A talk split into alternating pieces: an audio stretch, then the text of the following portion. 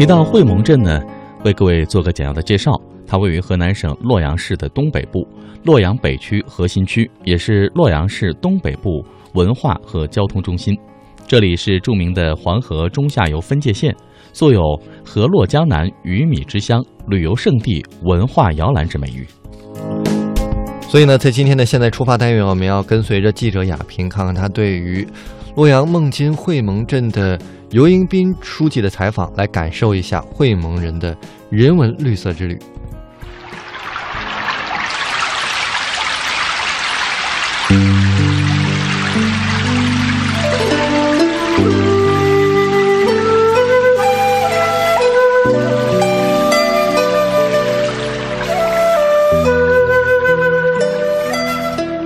好，各位听众朋友，大家好，我是记者亚平。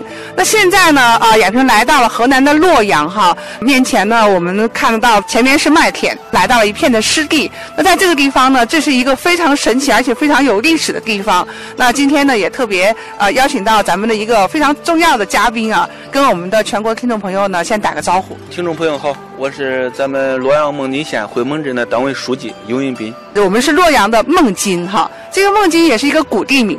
孟津是一个古县，嗯，孟津我们孟津县呢，有这个面积有七百五十八平方公里，嗯，全县有二百三十四个村和社区，嗯，辖十镇一区，嗯，孟津有四十六万人，然后孟津县名的由来有三种说法，嗯，其中第一种说法就是这个夏朝的时候孟土氏在此封国，并且我们津是渡口的意思，嗯，由此而得名。另外，我们还有两种说法，一种说法就是大禹治水的时候，呃，在这个地方建了第一个渡口，蒙是第一的意思，所以说我们叫蒙津。嗯，津是渡口。对，第三种说法就是因为周武王伐纣的时候，嗯，呃，八百诸侯在此会盟而得名，嗯，这是我们孟津县名的由来。嗯嗯，是。那然后我们就是现在这个呃所站的这个地方就是咱们的会盟镇哈，刚才说了会盟，会盟就是因为。八百诸侯会孟津，就是武王伐纣，在我们镇里边那个镇云内的一个扣马村，嗯嗯，在那个地方结盟，并且渡过黄河，嗯，所以说我们这个镇叫会盟镇。嗯，那有时候你看，我真的哈，我觉得说我们脚踩这片土地呢，真的是一个历史很厚重的地方。那今天我们真的是穿越历史啊，然后我们来到现在这个所在地啊，也是一个非常关键的一个地方，是我们当地的一个地理的标志。现在所处的位置是黄河中下游的分界线。分界线，对，嗯，我们县里边在这建了一个，呃，中下游分界线的一个一个公园。嗯嗯，因为面前你看，对，给我们介绍一下，嗯。因为这个黄河中下游分界线呢，是在小学地理这个三小学三年级地理上面就介绍。嗯。呃，我们这个位置是黄河的最后的一个峡谷的出口。嗯。嗯，从这个会盟往下游就是就是。都是平川了，就没有峡谷了，所以这个地方它是一个中下游分界线。嗯，为了纪念这个呃这个中下游分界线呢，我们在这又建了一个公园，以此来向游人向大家展示这个地理位置。嗯，你看历史上哈，你看那么多诸侯，他来自会盟都在这个地方，我相信啊，这个地方它也是充满了那种应该说，无论是它的这个。地地理的位置以及呢它的这种军事或者说文化的一种重要性，那然后呢，那我们这个会盟这边啊，想跟大家来介绍一下它的最主要的这个一些特色特点啊，以及它的魅力所在。简单介绍一下会盟。会盟这个全镇一百二十八平方公里，就占我们全县面积的六分之一强。嗯。呃，镇域内五万六千人。嗯。呃，这个其中我们最大的特色和优势就是在于这个。应该有两个方面，一个就是我们这个呃农业条件特别好，嗯，第二个就是文化旅游的这个基础条件比较好。为什么这两点是咱们的会盟最突出？其实我知道说洛阳市也有啊很多的县和区啊。文化旅游这一块的优势比较强，主要体现在我们这个历史遗存比较多。嗯，呃，我们镇域内有这个龙马浮屠寺，嗯，这个龙马福图寺是伏羲这个一化开天地的地方。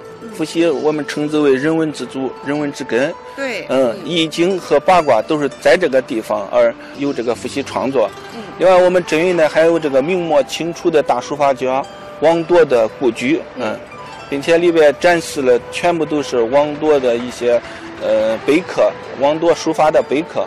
呃，还有就是我们孟津号称孟半朝，实际上就是会盟镇。明末清初的这个兵部尚书李继起，还有这个王铎，还有这个乔运生，嗯，所以说我们最东侧那个靠马村呢，呃，有那个北蜀旗靠马二剑，有八百诸侯会盟这些历史典故在我们镇里边体现。所以说我们这个文化旅游的这个会盟的文化底蕴很深厚，嗯，旅游的这个资源也比较丰富，比较丰富，对，这两点。第二个，我们的特点就体现在这个农业资源上面。嗯。呃，因为我们紧邻黄河，穿过整个镇区内，镇域内有一条这个黄河渠，然后这样造成我们黄河滩土地就是比较肥沃。嗯。我们有四个万亩，有万亩的黄河鲤鱼，嗯，万亩这个水稻，万亩的孟锦梨，嗯，和万亩的这个莲藕，嗯，所以说我们农业资源和农业的这个要素比较齐全。以上应该说是我们回盟镇的两个主要特点。嗯，那现在我们落实到现在哈，我们面前这边是湿地啊。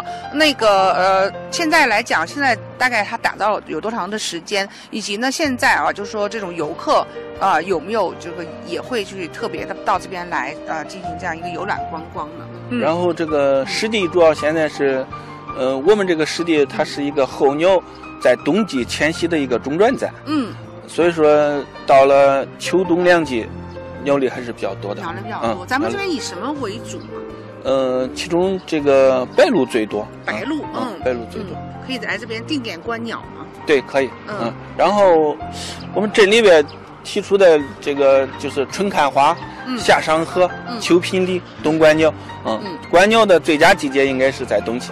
在冬季。对。那个时候我们这边会盟这边的这个气候是个怎样的？极寒的温度应该在零下十度左右吧。正常的，嗯，如果在冬季，我们这个地方温度晚上零下一二度，嗯嗯，温度还就还可以。所以就来这边就不是特别冷。呃，做一些这种定点的拍摄啊，也是可以在这边。对，可以可以，能够去拍摄非常漂亮的这样的一个，应该说候鸟的飞翔的这种美好的一个画面。现在咱们看到这个公路是二零七国道。二零七国道。对，嗯嗯。然后那个这个国道的东侧，那个那个那个路是呃高速，是那个两广高速。哦，两广高速啊，呃，包括一些自驾的朋友，然后如果说到我们这边看湿地，或者以及来这边呃呃看到我们这样一个地标的话，都是非常方便。非常方便。然后我们这个镇。嗯，离那个连霍洛阳东出口大概就有个五公里，五公里。然后离那个孟津会盟站就两公里的样子，交通非常方便，非常的方便。那接下来我相信呢，在我们的那个游书记哈以及我们镇长的带领下呢，能够感受到更加精彩的会盟。